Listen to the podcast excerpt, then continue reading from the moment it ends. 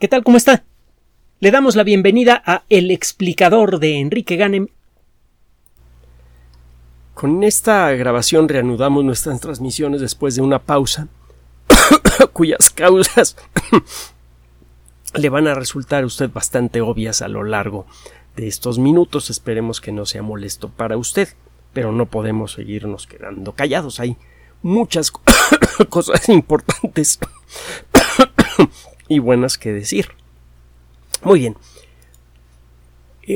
una de las eh, de los deseos más profundos de la colectividad humana es el de descubrir el orden que creemos adivinar en la estructura del mundo.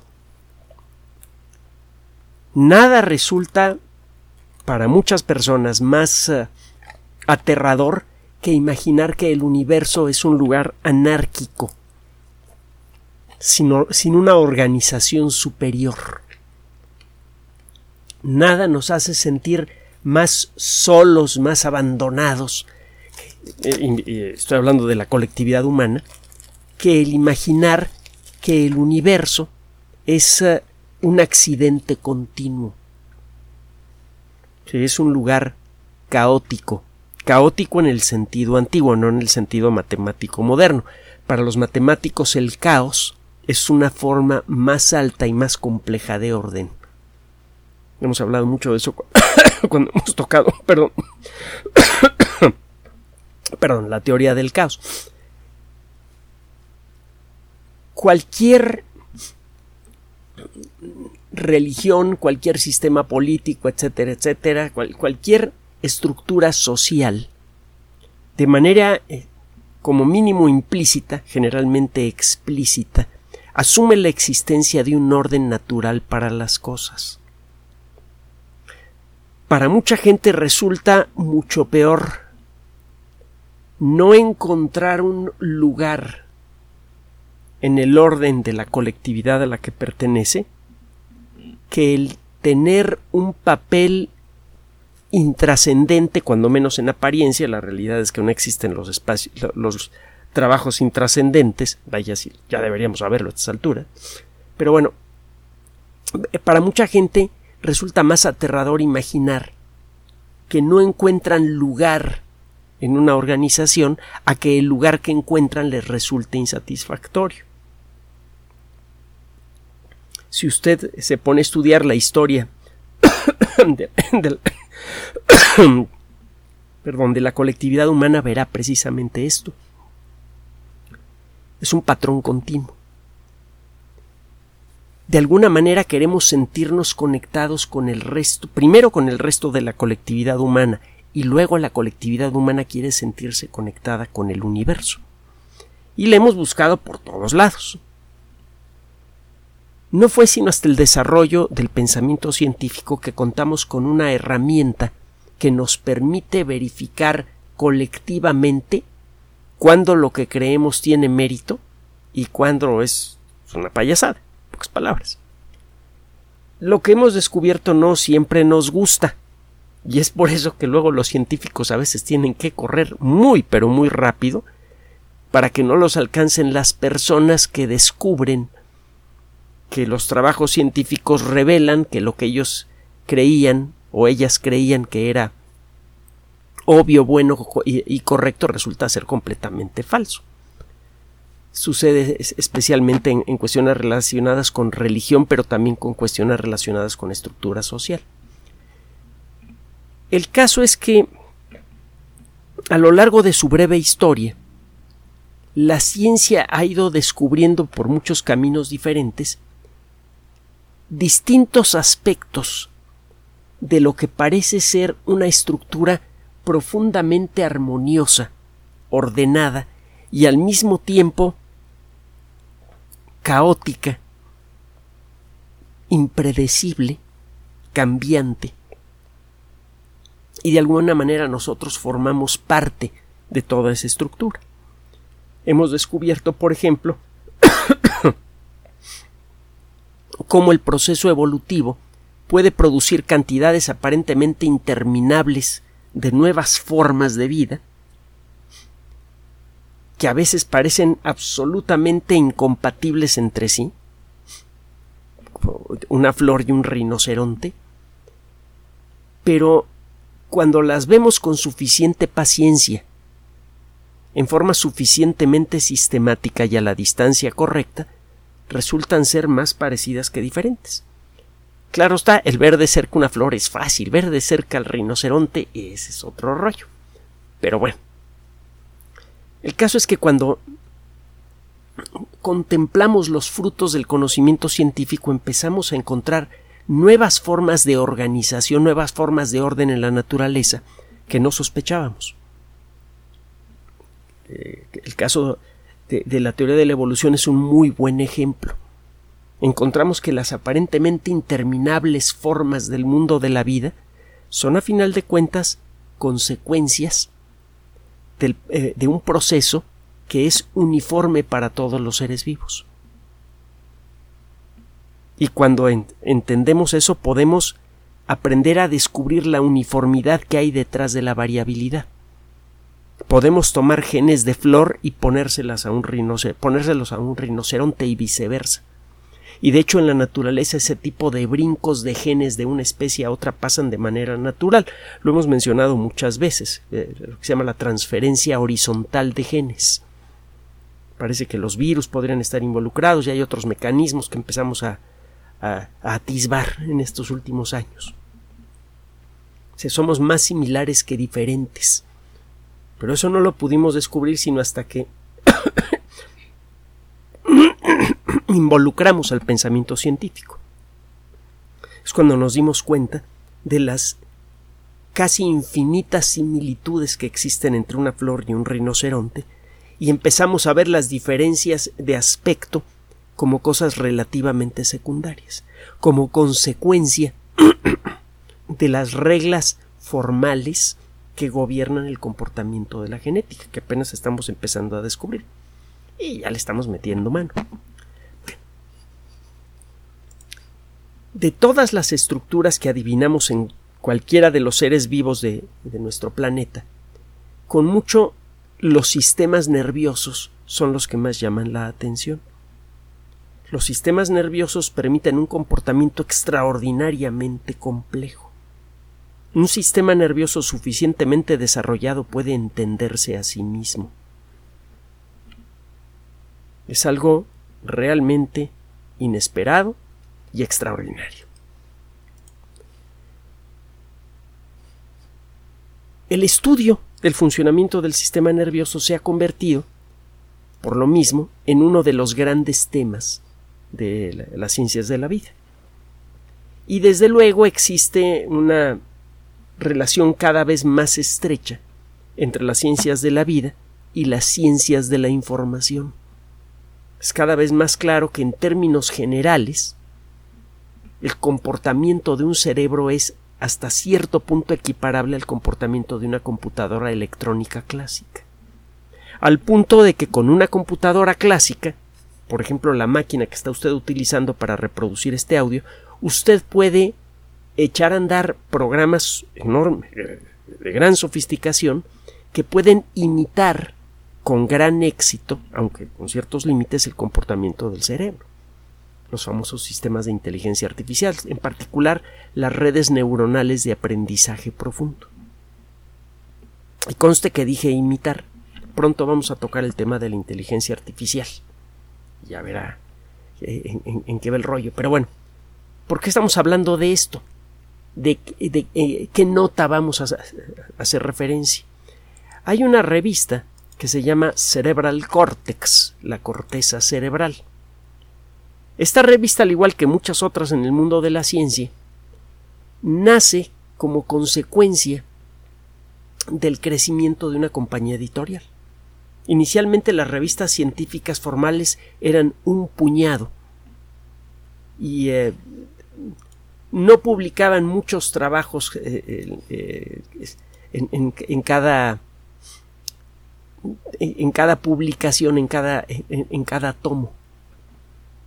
Las revistas como Nature o Science, que existen desde hace más de 50 años, pues a lo mejor salían en algunos casos una vez al mes y eran revistas que sí eran vistas por un grupo muy pequeño de personas y la discusión que producían los artículos no era muy nutrida, no cuando, cuando menos en relación a lo que sucede en la actualidad. Pasa el tiempo, empiezan a crecer las editoriales, empieza a crecer el número de personas que se dedican a hacer ciencia, empieza a crecer el número de buenos artículos que merecen ser publicados.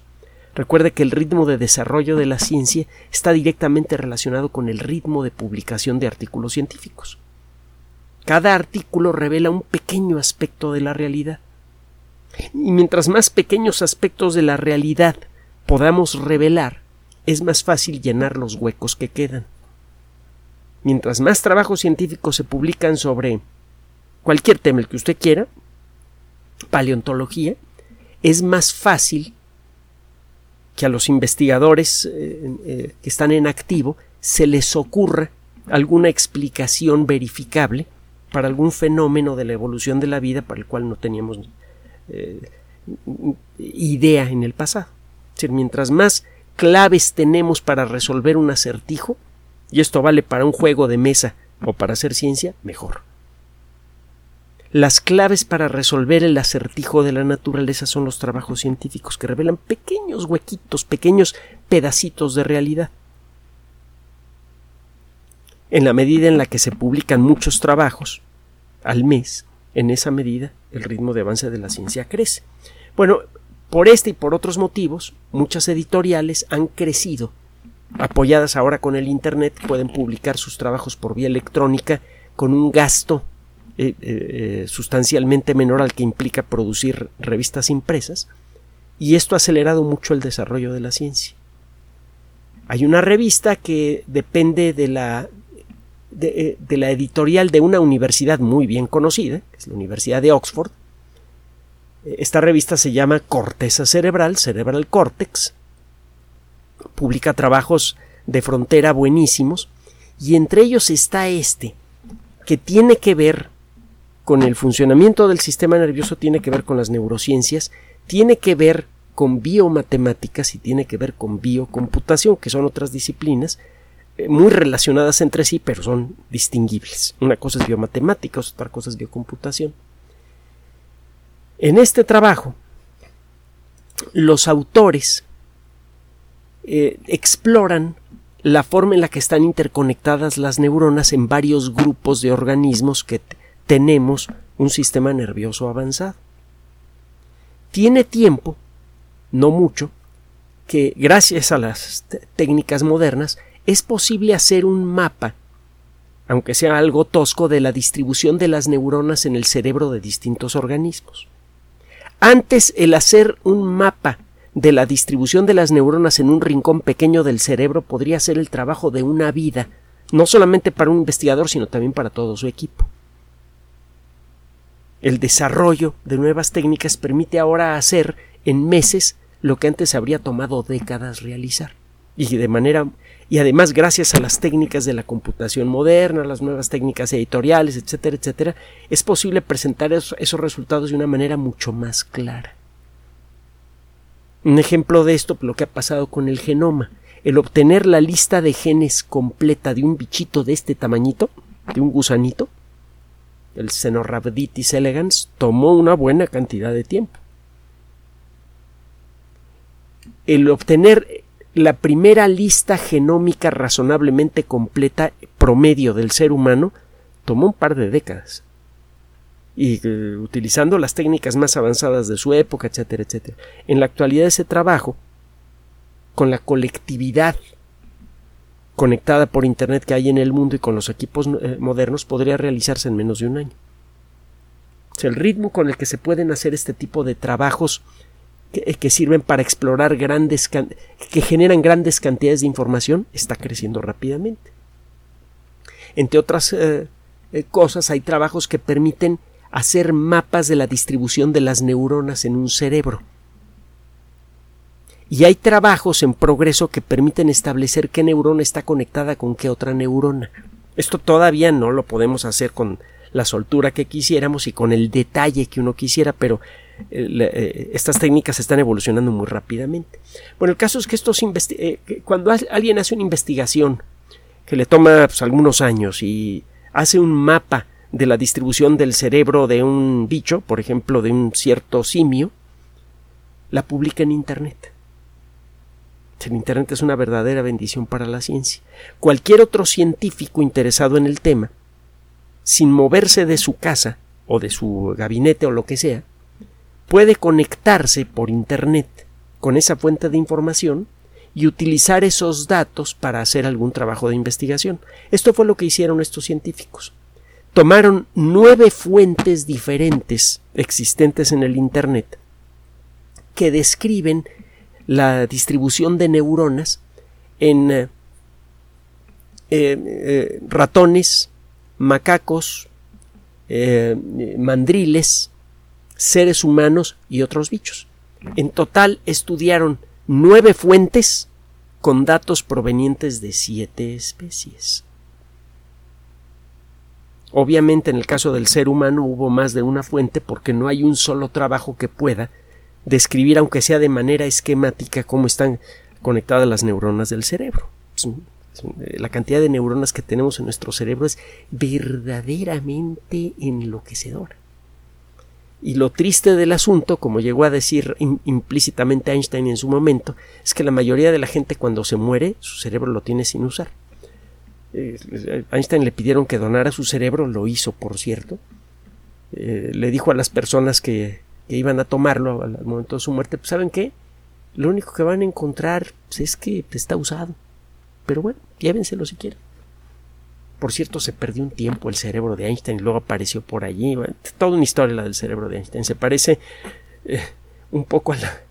Eh, vago paralelo con la macabra historia de la cabeza de Pancho Villa, pero bueno, es otra historia.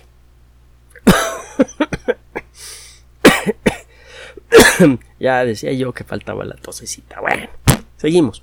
El caso es que estos investigadores se pusieron a estudiar la distribución de las neuronas en el cerebro. Desde luego no fueron haciéndolo neurona por neurona, porque todavía no tenemos esos datos. Tenemos una idea de en qué zonas hay más neuronas por centímetro cúbico y más o menos cómo están conectadas. Es decir, cada neurona más o menos con cuántas otras neuronas está conectada. Ese tipo de datos sí los tenemos cuántas neuronas por centímetro cúbico y eh, cada neurona está conectada con tantas otras neuronas a su alrededor en promedio. Bueno, utilizando estos datos, estos investigadores aplicaron técnicas estadísticas avanzadas.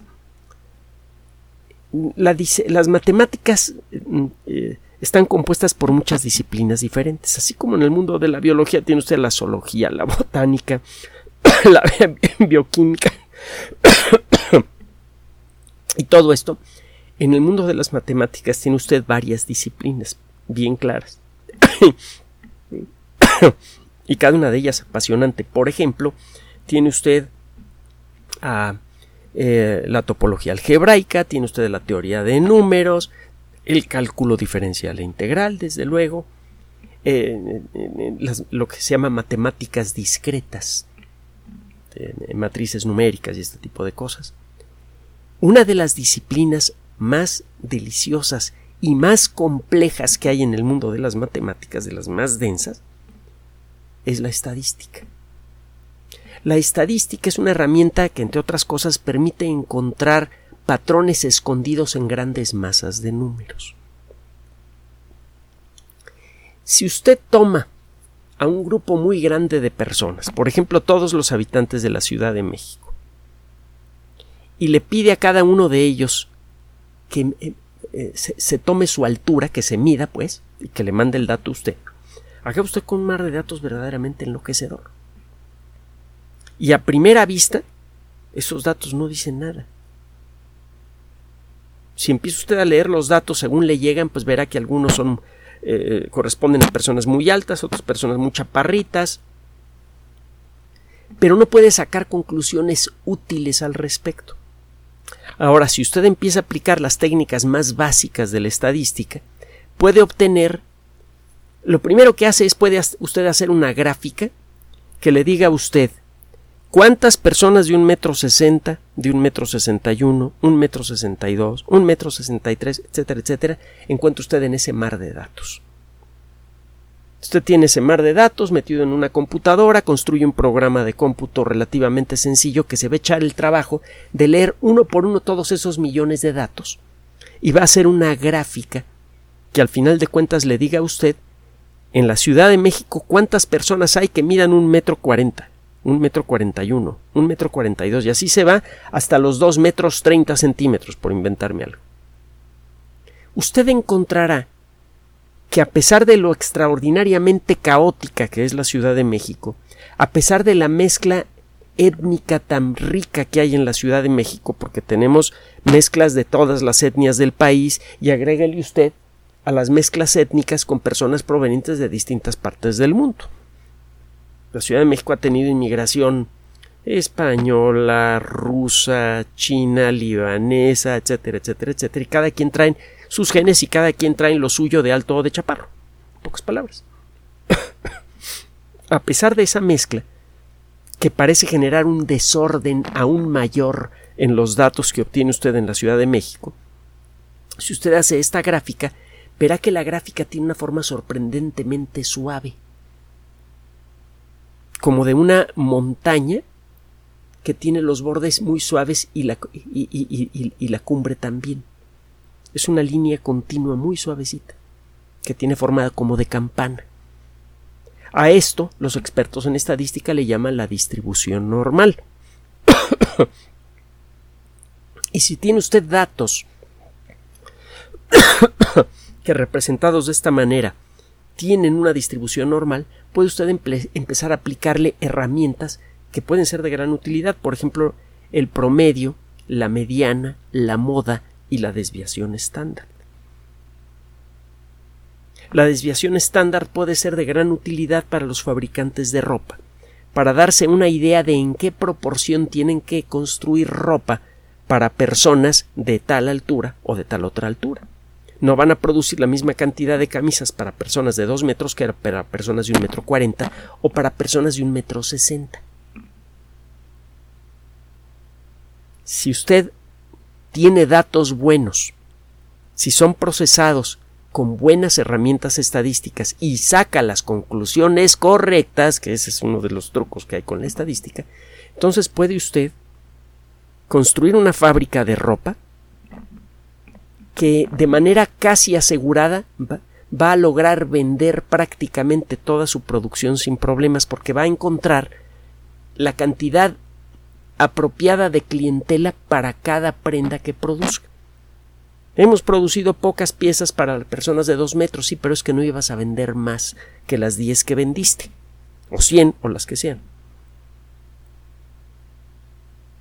Si usted tiene este tipo de herramientas, puede empezar a darle orden a ese caos. Y hay desde luego técnicas estadísticas súper avanzadas. Y de hecho, esas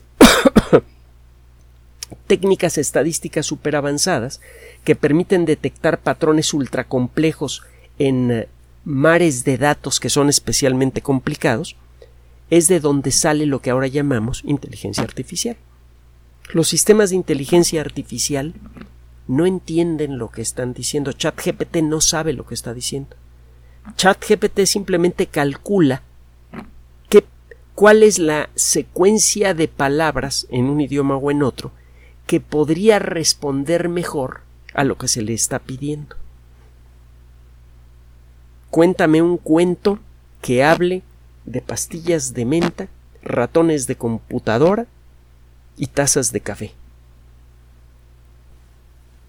el sistema calcula en forma estadística cuál es la, la distribución de palabras que con mayor probabilidad va a resultar coherente y atractiva para la persona que las lee. ChatGPT no entiende las palabras, pero hace cálculos estadísticos muy avanzados, que parecen casi mágicos. Bueno, estos investigadores utilizaron una técnica estadística avanzada para estudiar la distribución de neuronas en los sistemas nerviosos de organismos muy avanzados. Varios simios diferentes entre ellos los que poblamos la Ciudad de México, por ejemplo.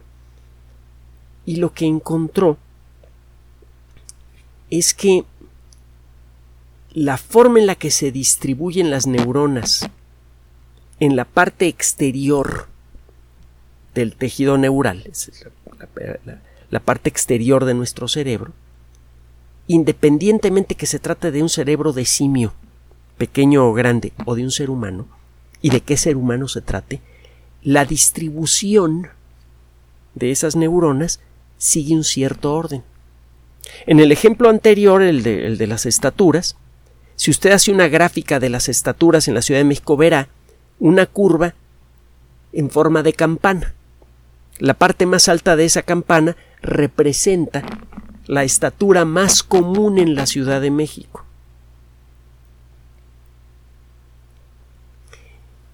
Si usted hace una gráfica de la distribución de las neuronas en ciertas regiones del cerebro independientemente del organismo que se trate, siempre y cuando tenga un sistema nervioso, encuentra una distribución que parece como una campana como la que le mencioné, pero el lado izquierdo de la campana está achaparrado como si le hubieran rebanado un pedazo.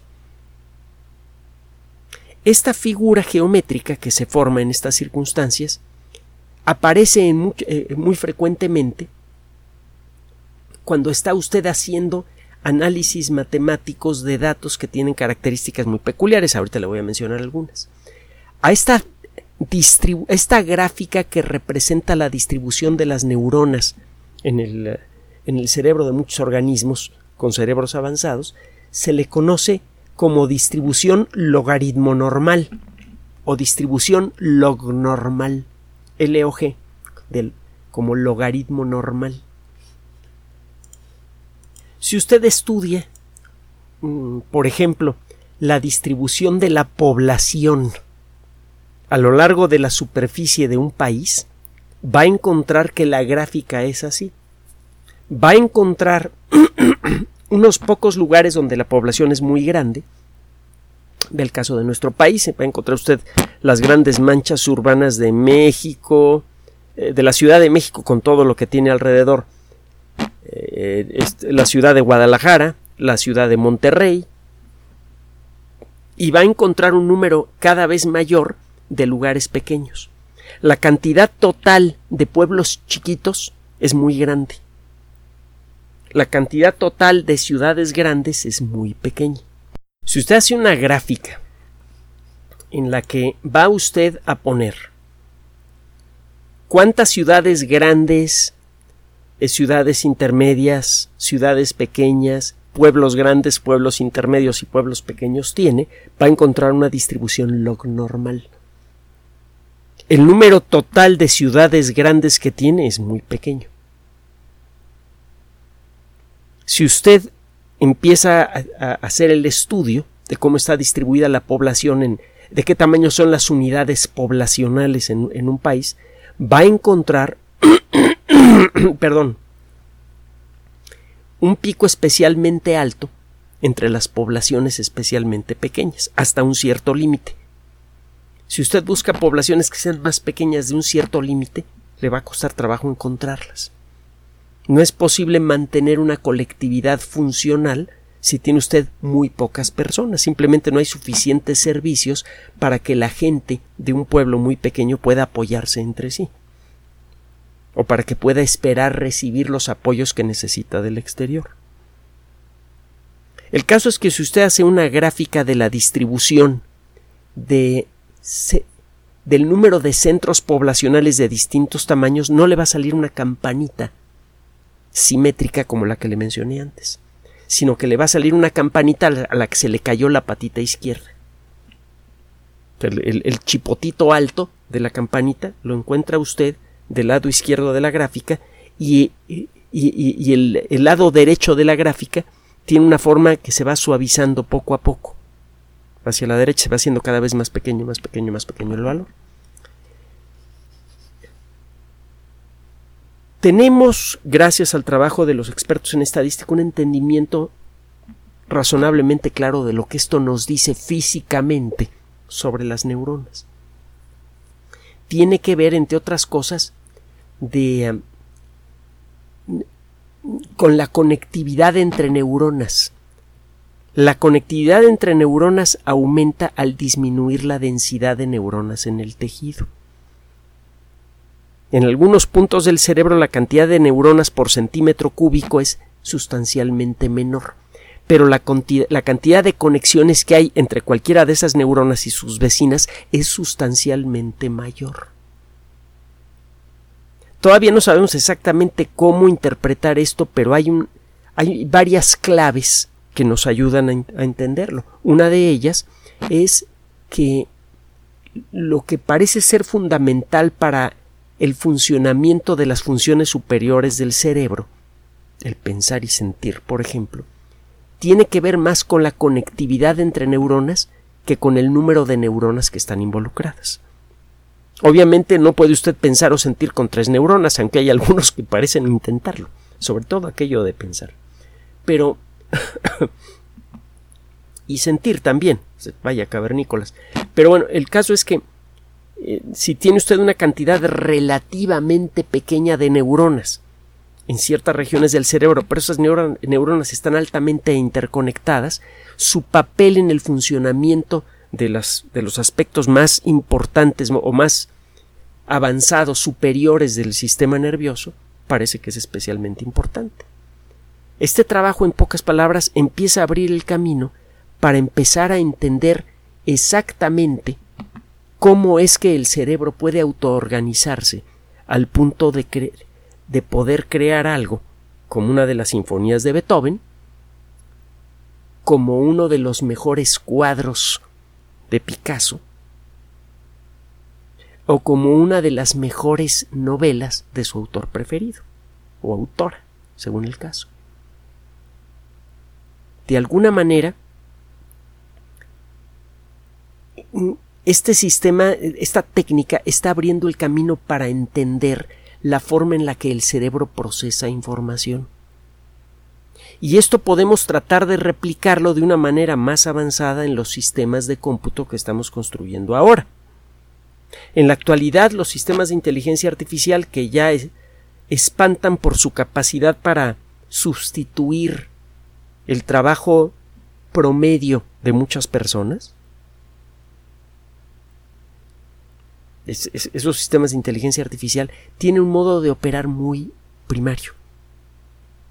Probablemente la forma de conseguir que estos sistemas de inteligencia artificial se hagan mucho más sofisticados es cambiando la forma en la que las neuronas simuladas en estos sistemas están interconectadas.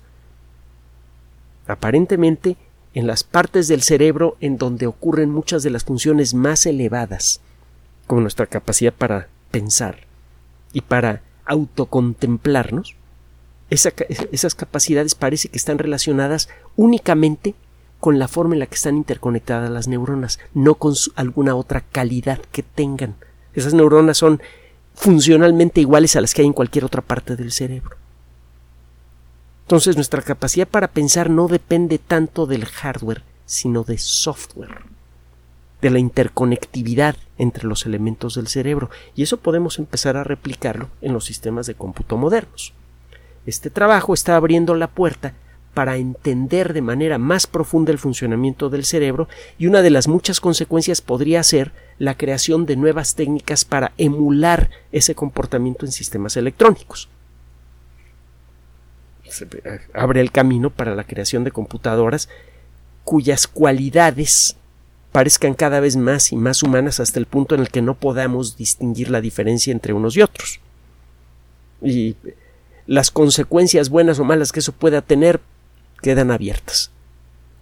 A lo mejor algunas de esas consecuencias podrían ser bastante buenas, por cierto, otro día podemos discutirlo. Recuerde que eventualmente si queremos colonizar no solamente el sistema solar, sino más allá, van a tener que ocurrir cambios fundamentales en nuestra estructura biológica. No sabemos todavía si el futuro de la, de la especie humana y de sus descendientes será para los organismos hechos de células o los organismos hechos de sistemas electrónicos.